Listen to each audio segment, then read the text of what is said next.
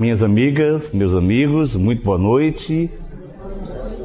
É uma grande alegria estar aqui com vocês, compartilhando esses instantes de estudo de problemas do cotidiano à luz da doutrina espírita, que tanto nos esclarece, nos conforta e nos permite, por consequência disso, o maior entendimento e uma postura de construção a partir das dificuldades. Então é sempre muito bom conversar sobre o Espiritismo e fazer novos amigos, sentir a vibração e o carinho de todos vocês, trazendo um abraço afetuoso do movimento espírita do Ceará, em especial do Instituto de Cultura Espírita e da Associação Médico Espírita, instituições de que momentaneamente me encontro no encargo de dirigir. O grande psicólogo, aliás, considerado um dos pais da psicologia, o inglês James Watson, ele ensina, ensinava que nós temos emoções básicas e que as emoções básicas têm como objetivo manter a vida, tanto a manutenção da nossa própria vida como individualidades, mas também da vida da espécie. E essas emoções, ensinava Watson, são o medo, a raiva e o amor. Então, é a partir dessas emoções nós desdobramos outras tantas. Mas essas três, medo, raiva e amor, são emoções indispensáveis para a manutenção da nossa vida, para nos manter vivos. De tal maneira que,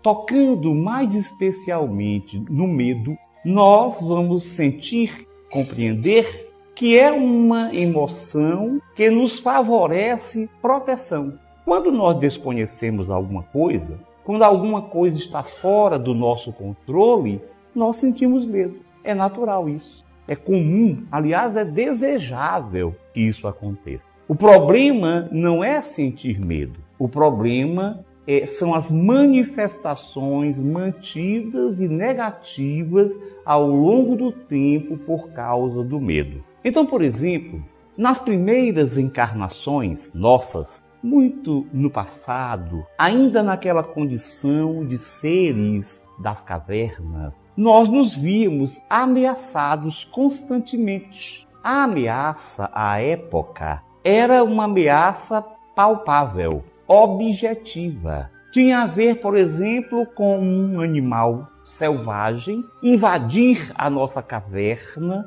e nos agredir, pondo-nos a vida em risco. Isso era um medo objetivo, natural. Ainda hoje, nós temos algumas situações onde o medo ele é realmente o resultado de uma situação conhecida, palpável, presente. Com a violência que se estabeleceu no mundo e no nosso país, notadamente nas cidades grandes, é claro que nós nos deparamos frequentemente com o risco de sermos abordados e agredidos nos assaltos, no trânsito, em diversas circunstâncias. Ter medo dessa situação é algo natural, porque o medo, nesse caso, ele nos prepara para resistir, ele nos prepara para adotar estratégias de defesa. E uma das estratégias é exatamente uma reação agressiva.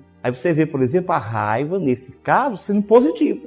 A agressividade inata em cada ser vivo, até por conta de mecanismos biológicos bem conhecidos pela medicina, pelas neurociências, nós temos no nosso sistema nervoso mecanismos que são responsáveis por essa defesa. Então, diante de um medo, nós muito comumente nos relacionamos, nos tornamos agressivos. É isso que acontece, por exemplo, com um animal irracional que reage diante de qualquer circunstância que possa pôr em risco a sua vida. Claro que o animal não raciocina. Então, quando você vai puxar, por exemplo, um prato de comida do cachorro, ele vai agredir. Por quê? Porque se ele deixasse de comer, isso levaria à sua morte. Como ele não pensa, não analisa, puxa, esse prato não vai me fazer falta, não tem problema. Qualquer animal, você puxa, você pode ser até o dono dele. Ele já reclama, ele já reage agressivamente. Por quê?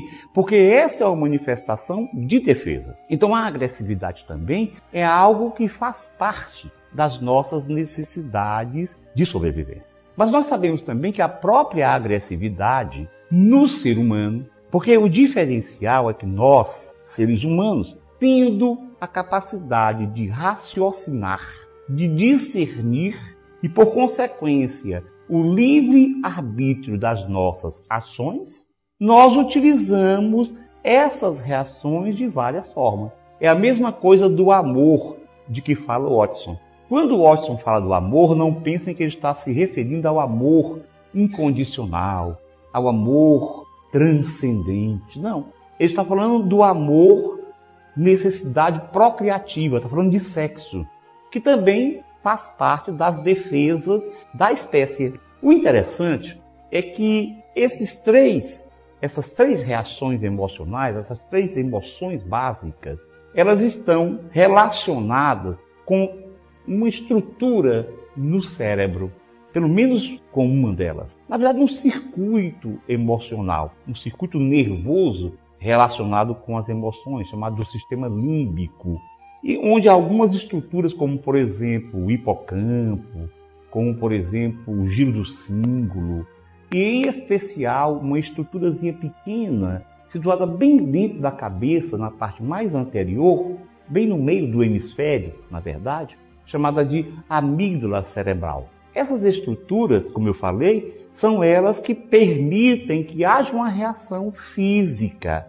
uma reação no meio, porque, muito embora as emoções e os sentimentos pertençam ao espírito que nós somos, para que essas emoções e sentimentos se expressem, há necessidade de um que eu chamo de um hardware do computador. O hardware do computador recebe, recebe através do software, que é a programação que está no perispírito, a ordem do ser pensante, do que lida com o computador. No caso, o espírito, que é quem pensa e é quem sente. Mas para que essas emoções e esses sentimentos e os pensamentos possam se materializar através de ações e de reações, há necessidade desse circuito nervoso. Mas tudo isso acontecendo de forma natural, fisiológica. Mas eu dizia que nós, seres humanos, diante dessa expectativa de transformar e por conta do livre-arbítrio, nós podemos exagerar nisso tudo. É o que ocorre, por exemplo, nos dias atuais em relação à sexualidade periférica, ao sexo genital. Eu falo assim porque sexualidade é muito mais do que sexo periférico. Sexualidade realmente tem a ver com amor, inclusive com amor incondicional. Mas a expressividade genital que serviria para mostrar um sentimento conjugal se faz exatamente, especificamente, daquilo que se costuma chamar de sexo. Então, hoje em dia, as pessoas estão explorando esse instinto, essa emoção, usando na busca de manutenção de prazeres, querendo só prazer porque não conseguiu a humanidade ainda entender melhor o significado da existência e a importância do sexo nesse. O que ocorre hoje em dia também é que nós começamos a interpretar situações e a criar situações mentais. Então, essa situação resultante do medo, quando alguma coisa parece que vai dar errado, por exemplo, o animal diante de um predador, ele vai sentir medo. Mas nós, o ser humano, diante de uma situação de perigo, vai ter medo e como ele tem pensamento contínuo, ele vai sentir uma coisa chamada de ansiedade. O que é a ansiedade? A ansiedade é uma manifestação psíquica de apreensão e desconforto emocional ante uma situação expectada como ameaçadora, uma situação futura expectada como ameaçadora. Então, por exemplo, se você vai para um local onde o risco de ser assaltado é grande, você vai ficar ansioso. Se você está no lugar e acontece um problema, uma violência, um resultado assim, você vai ficar com medo e apresentar essa manifestação psíquica de que alguma coisa pode acontecer a qualquer momento. Essa ansiedade, que se relaciona com fatos reais, é uma ansiedade fisiológica, natural. A palavra ansiedade, aliás, ela vem de medo. Em alemão, a palavra medo é Angst. E quando foi se foi traduzir a obra de Freud, muita gente usou o termo ansiedade. Então, a ansiedade, como nós já vimos, é gerada pelo medo. O medo de que alguma coisa pode acontecer. Porém, muitas vezes nós vamos criando uma sensação de que algo está por acontecer negativo sem ter uma realidade. Sem que isso seja real, mas nós sentimos. Nesse caso, a ansiedade é patológica. Ou seja, a ansiedade é uma doença. Então, diferentemente do outro, do outro caso em que a ansiedade era normal, aliás, era esperada, era desejável, em muitas situações do nosso dia a dia, nós passamos a ter momentos de grande ansiedade, de grande apreensão, de desconforto emocional, numa possibilidade que não tem base no real, é algo criado por nós de que pode acontecer um mal a qualquer instante. Isso é a ansiedade patológica. Daí, esses problemas de ansiedade, quando da nova nomenclatura dos transtornos mentais, porque as doenças mentais passaram ao longo do tempo a ter várias designações, desde a loucura, passando por neuroses e psicoses, até hoje em dia o termo transtornos mentais. E dentro do, dos grupos de doenças mentais que compõem essa classificação, nós temos os chamados transtornos de ansiedade, que, como o próprio nome sugere, o dado em comum, o fato, o sintoma em comum é a ansiedade.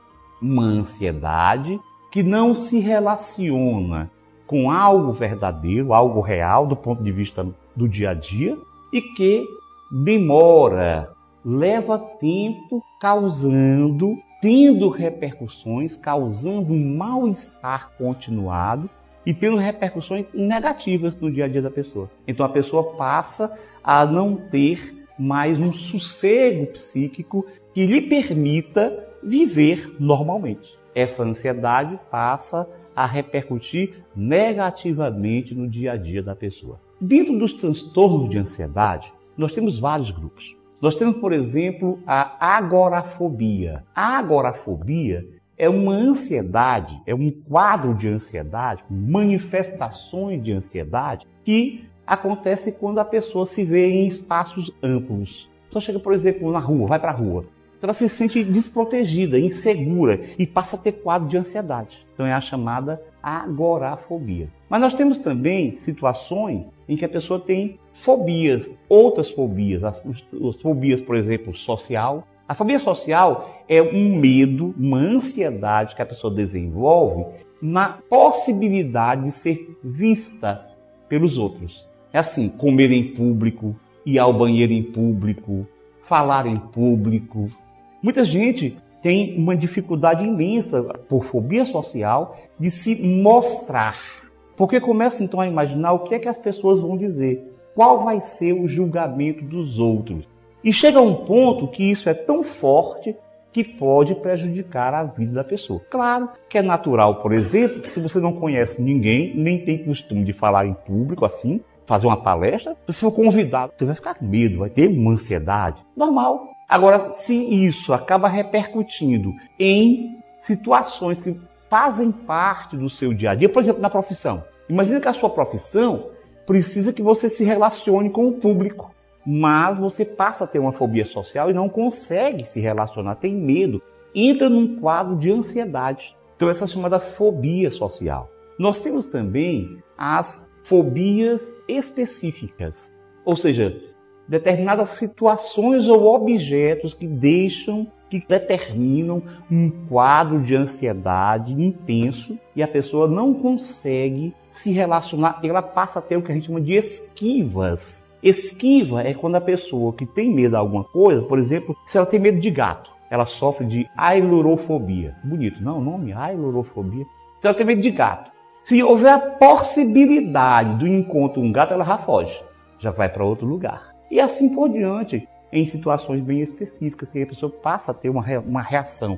Medo de relâmpagos, astrofobia, medo de trovões. Mas medo não é medo, não. É medo com a ansiedade que limita, que restringe. A respeito de gato, eu sempre conto uma história de uma esposa de um amigo nosso, de um colega nosso, os dois são nossos amigos há muito tempo. Ela é, ela é farmacêutica, bioquímica, ele é médico, mas ela não pode ver um gato que ela dá escândalo. Se passar um gato perto ela sobe na mesa, grita, faz e acontece. Isso é realmente uma fobia específica. A pessoa pode até viver bem, desde que os gatos, no caso dela, não estejam perto. Mas existem esses casos. Então são as fobias específicas. Nós temos também os chamados transtornos obsessivos compulsivos. No transtorno obsessivo compulsivo, a pessoa passa a ter a sua mente invadida por pensamentos e ideias amargurantes que levam a que ela precise ter uma estratégia de dissipar essa energia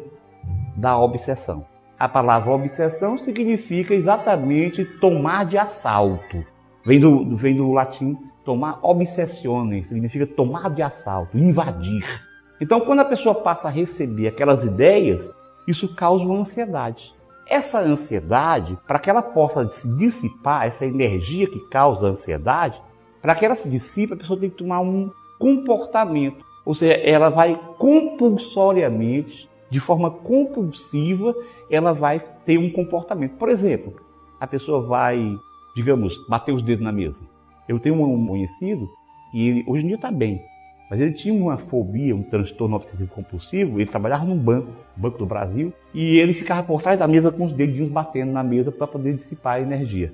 Então isso é uma compulsão. Tem vários tipos de compulsão. Por exemplo, compulsão obsessivo compulsivo de limpeza, aquelas pessoas têm que lavar a mão o tempo todo, mesmo sabendo que é um absurdo. Porque o que, é, o que caracteriza o transtorno obsessivo compulsivo é exatamente que a pessoa tem consciência que o comportamento é totalmente fora de contexto. Sabe que é inadequado, mas ela não tem força para não repeti-lo. Por quê? Ela vai criando um nível de ansiedade tão forte que ela passa mal.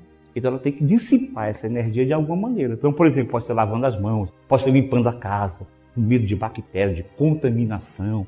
Tem, por exemplo, transtorno obsessivo compulsivo sexuais, pessoas que entram numa necessidade de ter sexo, começam a ter pensamentos de desejo, de libido aumentado, e ele acaba procurando qualquer pessoa para ter relações sexuais. É um toque do tipo sexual. A gente tem, por exemplo, testemunhos de pessoas que sofrem do problema, até pessoas casadas, homens casados, mulheres casadas, e que contam que depois que buscam um parceiro assim, qualquer um, e não importa se é do outro sexo, se é do mesmo sexo, mesmo quando elas não são homossexuais. Mas diante das ideias que se acumulam no seu pensamento, ela tem que. A compulsão é ter o ato sexual. Então depois elas se arrependem profundamente. Às vezes são até bem casados, amam a esposa, amam o marido, mas é uma doença, é um problema, um transtorno mental. Então tem vários tipos de transtorno obsessivo compulsivo, que tudo isso aí é transtorno de ansiedade, porque causa uma ansiedade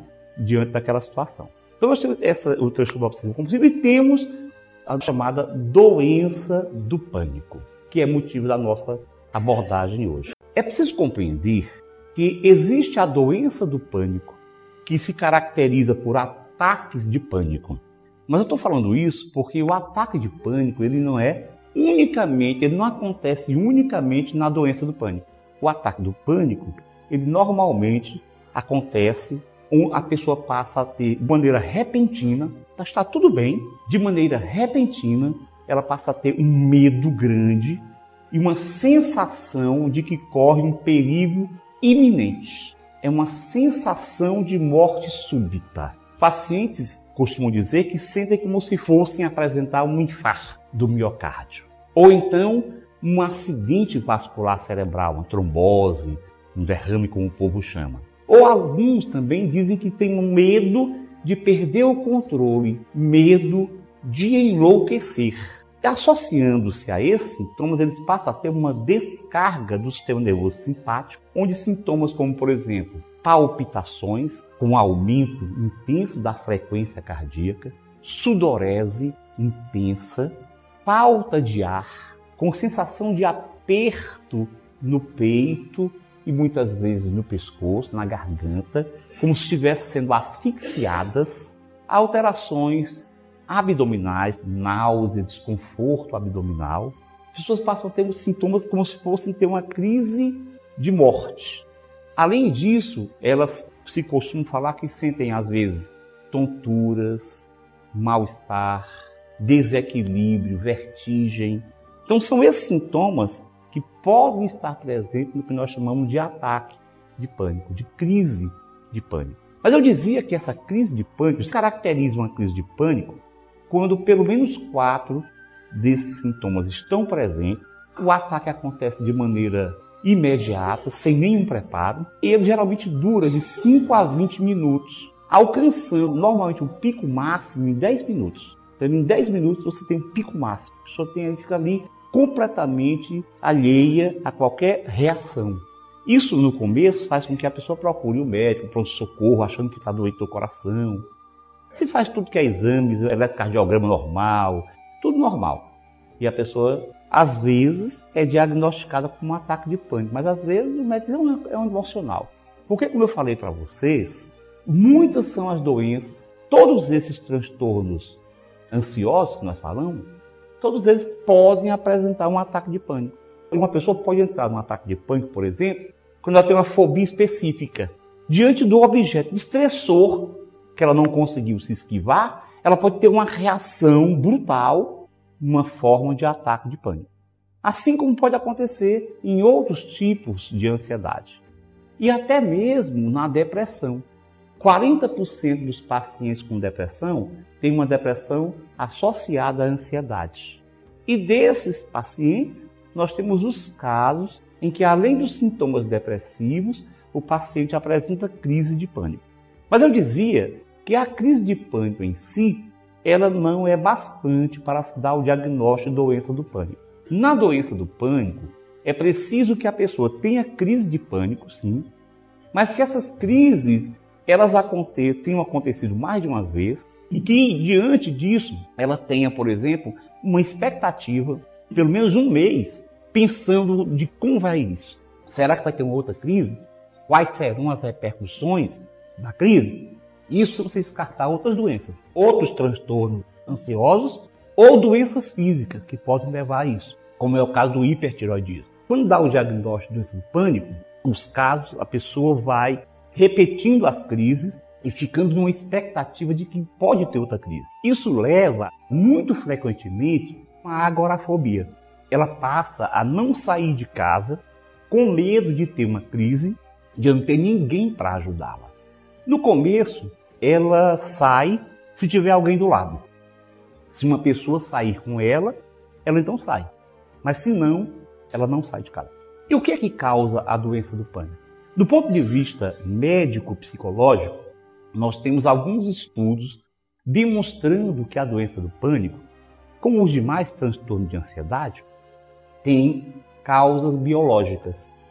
Dentre essas causas biológicas, nós podemos citar uma disfunção, uma desregulação daquele medo condicionado pelo circuito do medo, notadamente com problemas da amígdala cerebral, também existem problemas na modulação das emoções, determinada pela serotonina, que é uma substância química produzida pelo cérebro. Então, as pessoas que têm pânico também têm distúrbios com a serotonina. Tem alterações em outra região do cérebro chamada locus cerúleus, que fica numa parte do encéfalo que nós chamamos de tronco encefálico, mais especificamente na ponte, que é uma partezinha que está embaixo do cérebro. Então ela desregula e passa a produzir os neurotransmissores de forma diferente. Então existe. E outra coisa é a intensa repercussão do sistema nervoso simpático, como nós vimos, com palpitação, com aumento da frequência cardíaca, alterações da respiração, sudorese, tremores. Tudo isso pode acontecer durante um ataque do pânico. Do ponto de vista psicológico, depende das escolas da psicologia. Por exemplo, a, a escola psicodinâmica, a escola psicanalista, diz que esses problemas todos estão relacionados com problemas no desenvolvimento psicossexual. Vocês lembram, os que já estudaram isso, que o Freud dizia que o desenvolvimento da personalidade é um desenvolvimento psicossexual e que essa personalidade ela se forma aos 5, 7 anos, principalmente. E ele fala das fases, a fase oral, a fase anal, a fase fálica, que até 5 anos tem uma fase, período que passa sem maior repercussão, e depois vem a fase genital na adolescência. Mas especialmente na fase oral, na fase anal e ainda mais na fase fálica, se isso não acontecer dentro do esperado, quer dizer, se não houver uma resolução do que ele chama de complexo de Édipo, toda criança passa por isso no seu desenvolvimento da personalidade, em relação ao amor que tem pelo pai ou a mãe, dependendo se for um menino, vai amar a mãe, se for uma menina, vai amar o pai. Que ela possa se construir como personalidade, ela tem que resolver esse tal do complexo de Édipo que o Freud fala. Para os psicanalistas, uma má resolução do complexo de Édipo levaria, favoreceria ao adoecimento. Então, em relação a os transtornos mentais, inclusive o transtorno do pânico. E isso ia variar, quer dizer, por que, você tem transtorno do pânico? Porque se descobriu que também existe uma hereditariedade. Para a gente ter uma ideia dessa hereditariedade, as pessoas que têm alguém na família com pânico, por exemplo, um irmão um irmão gêmeo, por exemplo. Se um tiver pânico, o outro tem cinco vezes mais possibilidade de ter pânico do que a população em geral. É assim. Na população em geral, você tem uma possibilidade de 6% de prevalência do pânico, da doença do pânico. Se a pessoa tiver o irmão gêmeo com pânico, ele vai ter 31% de possibilidade de ter pânico.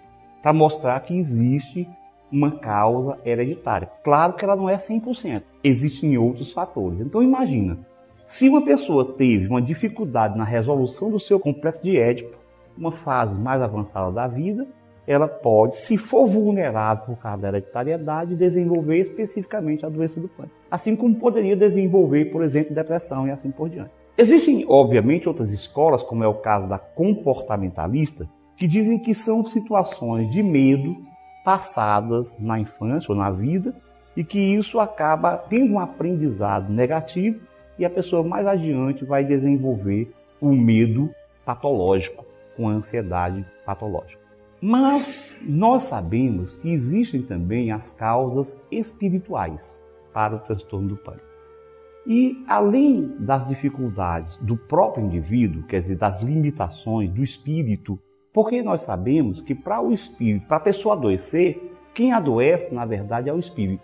Mesmo quando a doença é física, que pode parecer para alguns que o problema é só do corpo físico. Eu até já vi até alguns companheiros de doutrina espírita tentando justificar que nada tem a ver, que a gente não poderia relacionar do ponto de vista espiritual, espírita, as doenças da medicina. Porque ele se baseia numa afirmativa de Kardec, de que Kardec dizia que as doenças da medicina têm que ser estudadas pela medicina. Claro, não tem nenhuma dúvida. Mas isso não significa dizer que a gente não possa compreender as doenças do corpo como resultado dos desequilíbrios do espírito, da imaturidade do espírito. Por que, que algumas pessoas não conseguem resolver o seu complexo de ética? Por que, que somente algumas reagem negativamente diante de uma situação ameaçadora vivida no passado? Por que, que algumas pessoas nascem com uma hereditariedade para doença? Somente o Espiritismo pode explicar de maneira integral, justificando todas as possibilidades e hipóteses, somente o Espiritismo pode explicar de maneira integral essa problemática da doença. Porque ninguém adoece por azar. Ninguém tem uma predisposição orgânica a um problema, a uma patologia, por azar. Não existe essa coisa da lei do azar a lei do acaso, como materialistas, na tentativa de explicarem aquilo que é inexplicável diante das suas teorias, tem que recorrer. Alguma coisa está na base da doença. É o acaso. O acaso é um azar. os espíritos dizem que não existe o acaso. Porque a consciência é que comanda a vida. Além da consciência divina, que comanda o universo, nós temos a consciência de cada um de nós comandando a nossa existência. Inclusive comandando o desenvolvimento e a manutenção da saúde ou da doença. Pelo fato de sermos espíritos ainda com graves dificuldades evolutivas, ainda inferiores, nós, através das nossas atitudes agressoras à lei natural, lei natural que visa o equilíbrio, o problema é que muitas vezes a gente, até mesmo alguns espíritas, ainda se mantêm aprisionados a um pensamento de que a lei divina ela é feita para punir. Não é. A lei divina ela foi criada em nosso favor para manter o equilíbrio. Quando nós nos adequarmos a essa lei, quando nós assimilarmos essa lei e ela passar a fazer parte da nossa intimidade, repercutindo em todas as nossas ações, nós alcançaremos o equilíbrio. Então a lei divina, ela é para o equilíbrio. Quando nós agredimos a lei, andamos na contramão da lei, nós criamos alterações energéticas que repercutem em nós mesmos, com o objetivo de nos levar à reflexão. Porque como essa lei agredida, ela reage causando mal-estar, causando dor, causando enfermidades em todos os níveis que nós podemos pensar, até baseados na própria Organização Mundial de Saúde, quando conceitua saúde como uma sensação de completo bem-estar físico, mental, espiritual e social, e não apenas a ausência de doenças, como nós entendemos. Ou seja, nós adoecemos não apenas fisicamente, e também não apenas psicologicamente, psiquiatricamente. Nós também adoecemos socialmente e espiritualmente. E a doença espiritual, ela é a base, a gênese de todos os desequilíbrios nas outras dimensões do ser humano, na dimensão física, na dimensão psíquica, na dimensão social. A pessoa não nasce de graça, ninguém adoece de graça. E a doença, ela quer dizer alguma coisa para nós. Hoje, os estudos de medicina vista de maneira integral, tem vários autores que trabalham com essa medicina que analisa o ser humano de forma integral, não apenas como um corpo, mas naquelas outras dimensões que falei aqui.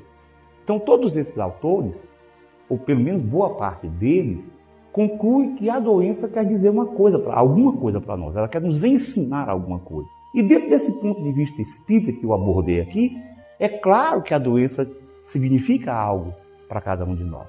Porque então nós podemos começar a pensar por que estamos doentes? Por que eu tenho tal ou qual enfermidade? Se nós fizermos assim, nós encontraremos essas causas que podem estar no hoje, podem ser originadas hoje, no hoje, no nosso momento reencarnatório, podem ser uma repercussão e uma continuidade de outros momentos reencarnatórios em outras existências. De qualquer maneira, a doença tem algo a nos ensinar. No caso da doença do pânico, uma outra coisa muito interessante é que os estudiosos, analisando as características daqueles que desenvolvem a doença do pânico, perceberam que existe um perfil psicológico comum aos que sofrem do problema. Dentro desse perfil psicológico, nós encontraríamos, primeiro, pessoas inteligentes, mas pessoas que são normalmente muito preocupadas com o imediato. Ou seja, são imediatistas, são rigorosas, muito exigentes, exigentes consigo mesmas e, por consequência, exigentes com outras pessoas tem, querem sempre estar no controle da situação. Não conseguem ficar fora do controle. Observe que um dos sintomas é o medo de perder o controle. Então são pessoas que sempre querem estar à frente das coisas, controlando tudo. Tudo tem que estar de acordo com a sua vontade. Não é que sejam egoístas, não, mas elas não querem, não podem viver, eles não podem viver uma situação em que elas não controlem tudo. Então nós temos essas características, esse perfil psicológico do paciente com doença do pânico. E apesar do perfil psicológico naturalmente se relacionar com a formação da personalidade, por isso alguém pode dizer, não, é a personalidade. Alguns dizem, não, tem a ver com a família, na estrutura, tem a ver sempre, mas tem a ver com o espírito, tem a ver com as características do espírito, porque na formação da personalidade, a gente inclui na construção dessa personalidade atual o que nós temos do passado, aquilo que está no nosso inconsciente. Então a personalidade de hoje, essa máscara que nós usamos na sociedade para desempenhar um papel na sociedade, ela não, não é algo totalmente distanciado da nossa realidade profunda como espírito. Não. Então, esse, perfil psicológico ele é caracterizado fundamentalmente por aquilo que o espírito traz no seu inconsciente e que, obviamente, vai encontrar na atual reencarnação, na atual experiência física, vai encontrar reforços para isso. E aí é onde eu digo que a família também tem a ver. Muito frequentemente a família vem reencarnando em outras situações e participa também na construção daqueles valores, daquelas características do espírito, porque nós nos influenciamos uns aos outros. Então, a própria psicologia fala de um perfil psicológico do doente de pânico. Agora, do ponto de vista espiritual, além da imaturidade anímica porque, claro, que somente um espírito com imaturidade, onde existe uma dissociação entre o crescimento da inteligência e da moral, mas além dessa imaturidade, nós temos uma tendência a aceitar situações negativas e mais, uma tendência a supervalorizar essas situações. Então, os estudos de alguns espíritas, inclusive médicos espíritas, levam ao conhecimento de que muitos dos pacientes que têm doença do pânico, eles tiveram vivências dolorosas, seja na desencarnação, então desencarnações traumáticas, em que a pessoa teve uma situação de grande medo e às vezes mantendo esse medo por longo tempo no processo de desencarnação, seja no caso de espíritos que são maltratados, viciados no mundo espiritual. E vocês que já estudaram, por exemplo, a obra de André Luiz, lembram que as perseguições em regiões inferiores são reais, com maus tratos mesmo. Apesar da pessoa estar em perispírito, mas a agressão de um espírito sobre aquele que se encontra vulnerável causa sofrimento, causa mal-estar, e até dor. Por quê? Porque o perispírito, ele é o instrumento da sensação. Allan Kardec, em O Livro dos Espíritos, ele ensina que nós temos no perispírito o instrumento em que as percepções do corpo são levadas ao espírito. Então, tato, dor, tudo isso que o meio agindo sobre o nosso corpo permite que a gente sinta, que a gente perceba, isso é, na verdade, percebido pelo espírito. Porque, do ponto de vista neurofisiológico, por exemplo, se você toca na pele, você vai gerar um impulso nervoso, que estimula terminações nervosas, promove alterações elétricas que vão caminhar pelos nervos até a medula espinhal, daí para o cérebro. E em determinada região do cérebro você vai ter a percepção. Isso é o ponto de vista neurofisiológico. Mas o que ocorre é que essa percepção é do espírito. Porque quando essas modificações elétricas se fazem na região específica do cérebro relacionada com a percepção, com a sensação, essas informações, esses estímulos, vão para o corpo espiritual. E o corpo espiritual informa para o espírito, porque o corpo espiritual está ligado ao espírito. Portanto, quem sente é o espírito. Da mesma forma que quem pensa é o espírito, quem sente é o espírito. E o perispírito é esse instrumento de percepção é esse instrumento das sensações. Como nós acabamos vivenciando muitas vezes essas sensações, inclusive de dor, no mundo espiritual, se um espírito sofreu uma agressão, ele pode sentir dor. Se um outro espírito o agredir, ele pode sentir dor, ele pode se sentir ferido, ele só não pode morrer. Aí não morre. Mas ele vai se sentir ferido. Se ele levar chicotadas, por exemplo, ele vai se sentir como se estivesse sido chicoteado no corpo físico. Por quê? Porque mentalmente, que é o espírito quem sente, quem pensa, ele vai recepcionar aquilo da mesma forma que ele recepcionava no corpo. Então dizem os estudiosos que muitos desses pacientes com doença do pânico, ou boa parte desses pacientes, ou eles tiveram desencarnações traumáticas, ou eles foram serviciados do mundo espiritual, uma erraticidade e perseguidos. Então eles ficam numa situação de apreensão constante de que isso possa acontecer. Mesmo quando encarnam, claro que a encarnação vai lhes permitir um alívio. Não sei se vocês lembram de um livro chamado Memória de um Suicida, psicografado pela Ivone Amaral Pereira, do Rio de Janeiro, pelo espírito Camilo Castelo Branco. Quem leu esse livro vai lembrar que um dos espíritos que foi resgatado juntamente com o Camilo Castelo Branco, ele tinha assassinado a mulher por ciúme. Ele amava muito a mulher, mas era um amor egóico, um amor ainda difícil, doente. Então, ele, diante de um determinado momento, ele perdeu o equilíbrio, ele estrangulou a mulher e depois suicidou-se. Ficou abaladíssimo e suicidou-se. E foi, sofreu bastante nas regiões inferiores, no chamado Vale dos Suicidas. E quando ele foi resgatado, depois de muito tempo, ele foi resgatado junto da leva de espíritos onde se encontrava o Camilo Castelo Branco. E ele foi para o mesmo hospital, pronto-socorro espiritual, que o Camilo foi.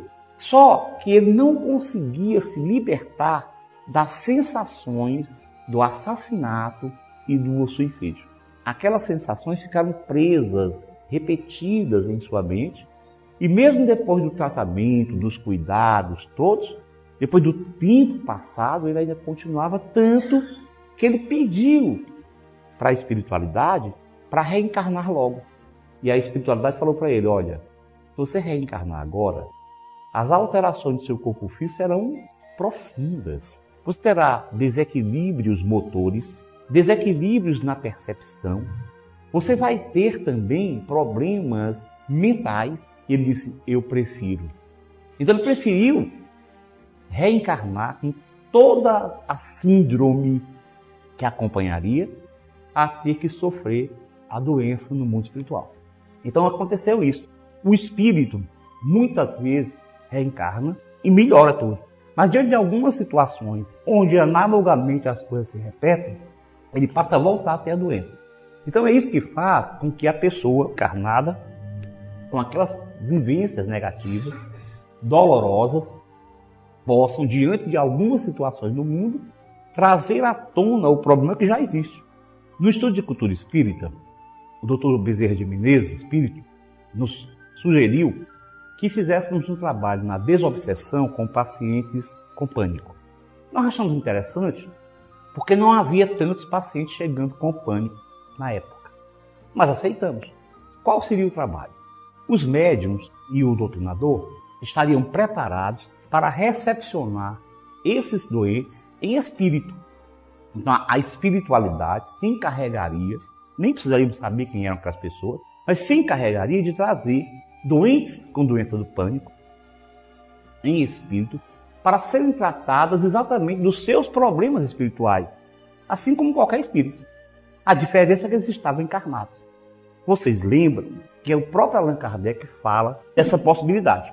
Quer dizer, pode acontecer manifestação mediúnica de encarnado. Espíritos encarnados podem se manifestar mediunicamente como qualquer outro espírito. E existe até um livro de um grande pesquisador italiano chamado Ernesto Bozzano, que foi inclusive traduzido para o português, chamado Comunicações Mediúnicas entre Vivos. Vivos aí encarnados. Então nós aceitamos. Aceitamos como o trabalho era feito pela espiritualidade, nós apenas iríamos instrumentalizar a comunicação e agir como agimos normalmente na doutrinação, no esclarecimento dos espíritos. Só que ali estaríamos percebendo que o espírito estava encarnado. E eu conto no meu livro O Valor Terapêutico do Perdão uma das experiências. Que depois disso, começaram a aparecer encarnados em espírito, quer dizer, desdobrados, para comunicando-se nas nossas reuniões. E começou a chegar muitas pessoas com doença de pânico para o atendimento fraterno. E um dos casos foi muito interessante, o espírito manifestou-se como se estivesse tendo uma crise de pânico. A sua manifestação mediúnica foi como se estivesse realmente com aquelas características todas de uma crise de pânico. E o doutrinador logo percebeu que ele estava falando, pela sua maneira de comportar-se, o doutrinador percebeu que ele era um encarnado. Não sabia quem, porque a gente não está preocupado com nomes. Israel ah, é fulano, não, isso não importa. Até porque pode acontecer de espírito de pessoas em outras casas de espírito, tratadas em outras casas, serem trazidas para o tratamento também. Sim, entre os espíritos não existe nenhuma dificuldade. Então, quando o doutrinador percebeu que era um doente com pânico, ele passou a conduzir, a amparar. Depois que ele passou a crise de pânico, o doutrinador, sendo intuído pela espiritualidade, ele resolveu levar, fazer uma regressão. Atenção, regressão aqui no espírito. Na casa espírita ninguém faz regressão do encarnado. O encarnado, quer dizer, a personalidade encarnada, precisar de uma regressão tem que ser com um profissional. No caso da mediúnica, é uma regressão no espírito, que naturalmente ela é patrocinada e acompanhada de perto pelos espíritos amigos. Coordenam o trabalho. Então o doutrinador foi intuído a levar aquele pessoa, aquele espírito, a buscar no seu passado as razões do problema. Porque ele dizia o seguinte: olha, quando ele saiu da crise, eu passei a ter a crise de, de pânico depois que a minha mulher engravidou. A minha mulher está esperando o primeiro filho, nosso primeiro filho. E eu passei depois que ela engravidou, comecei a ter as crises. E quando o doutrinador voltou no tempo, ele concluiu o seguinte: ele passou a se lembrar de uma situação que ele viveu há muito tempo atrás, como um beduíno. E ele, como beduíno nômade, ele tinha um amor, um desejo muito grande por uma mulher. E era exatamente a mulher de um inimigo seu, um grande inimigo. Mas ele não se controlou e pediu para os seus asseclas raptarem a mulher. E os asseclas fizeram isso, levaram a mulher, mas disseram para ele: olha, a gente não teve como apartar essa mulher do filho. Ela estava com um filho pequeno e ficou lá e não conseguiu se esfaltar. A gente trouxe aí. Mas ela está aí. Ele disse traga, tragam ela aqui. Mas e o menino? Matem. Matem, pode matar. E trouxeram a mulher, à força. E quando ela chegou, ele tentou envolvê-la, tentou seduzi-la, mas ela não aceitou os envolvimentos dele. Por isso ele a estuprou e matou. Essa mulher, ele diz, quando ele voltou à consciência de hoje, ele lembrou que a mulher era exatamente a atual mulher dele, que o havia perdoado e havia casado com ele nessa encarnação. E o filho que ela estava esperando era exatamente o menino que ele tinha mandado matar. Então ele pensava assim: eu acho, eu tenho medo do que eu posso fazer para ele. Diante da possibilidade de fazer mal ao meu filho, porque eu já fiz isso no passado, então eu, ele pensava que essa era, essa era a razão do início do problema de pânico. Depois que ele se foi mais calmo, mais sereno, manifestou-se logo imediatamente um espírito extremamente revoltado muitíssimo revoltado, daqueles mesmo de ódio intenso. E quando foi abordado, logo foi dizendo que Deus é muito injusto. Como é que pode uma coisa dessa? Isso é um absurdo. Deus não deve existir. Porque como é que esse ridículo, esse homem, esse fascínora, agora é o marido da minha mulher? Ele não admitia. E pior, vai ser o pai do meu filho. Então ele estava revoltadíssimo com isso. Porque ele não conseguia entender como é que aquele assassino agora era o marido e pai da sua mulher e do seu filho. Ele queria, e ele estava fazendo o seguinte: ele estava tentando causar problemas com os três. Queria que a mãe, quer dizer, a ex-esposa e ex-filho, desencarnasse porque pensava que ia poder retomá-los. Voltar, eles voltariam para ele. E ele perseguia o outro coisa que ele já havia feito no mundo espiritual. Porque a mulher e o filho, por causa do seu ódio, ele não conseguia encontrar no mundo espiritual. Porque logo a mulher, um espírito um pouco mais relevado, ela conseguiu perdoar o que sofreu. Mas ele não conseguiu. E por isso ele não tinha como acessar a esposa e o filho. Mas o inimigo, que tinha, estava no mesmo padrão de ódio e de dívida, ele conseguia perseguir no mundo espiritual. Então você veja que esse espírito hoje encarnado, ele desenvolveu a doença do pânico não apenas pelo seu profundo medo, quer dizer, pelo seu remorso, sua consciência culpada, mas também pelas perseguições sofridas no mundo espiritual e pela obsessão de hoje. Então nós temos as causas anímicas, as causas do próprio espírito e as causas obsessivas. Tudo isso se junta dentro de um trabalho, dentro de um processo de adoecimento, no caso especificamente do pânico, como de outras doenças. Aí você pode perguntar, mas não quer dizer que tem que ter a obsessão? Não. A pessoa poderia surtar, ter um surto psiquiátrico, no caso, só pela sua própria culpa, só pelas suas próprias vivências negativas que ele não conseguiu apagar, porque ele não se perdoou completamente. Ele se arrependeu, mas ele manteve uma culpa.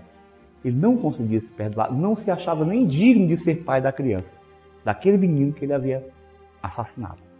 Além disso, essa dificuldade do perdão se relaciona com os próprios sentimentos ainda negativos, que são mantidos ao longo da existência em comportamentos autolesivos, em comportamentos autodepreciativos, numa completa inconsciência de si mesmo, e isso acaba repercutindo num corpo já predisposto pelo passado, num perispírito já modificado pelas ações negativas e levando ao adoecimento. Por isso, o tratamento dos transtornos mentais e especificamente da doença do pânico precisa ser um tratamento conjunto. O tratamento médico, em que se usam medicações específicas que vão agir sobre aquelas regiões do sistema nervoso que estão fragilizadas, estão hipersensíveis, estão modificadas por causa do perispírito. Um tratamento psicoterápico, por quê? Porque a pessoa é um ser encarnado, é um espírito, é um psiquismo encarnado, e diante de vivências no mundo que se relacionavam com o seu passado anímico, ele acabou reagindo de forma negativa então requer uma psicoterapia e um tratamento espiritual. Há muitos casos de doença de pânico em que o tratamento médico psicoterápico é limitado. Embora os resultados sejam, de um modo geral, muito bons, mas há muitos casos de pessoas que não conseguem resolver a questão. Via de regra, essas questões são espirituais, são por causa do problema espiritual. Há necessidade, o tratamento espiritual permite isso, de que a pessoa, o doente, ele vendo o mundo com outros olhos, ele passa a entender melhor as questões do dia a dia, ele passa a se perdoar, permitindo-se também perdoar os outros. Porque para que a gente possa perdoar os outros, a gente tem que se perdoar.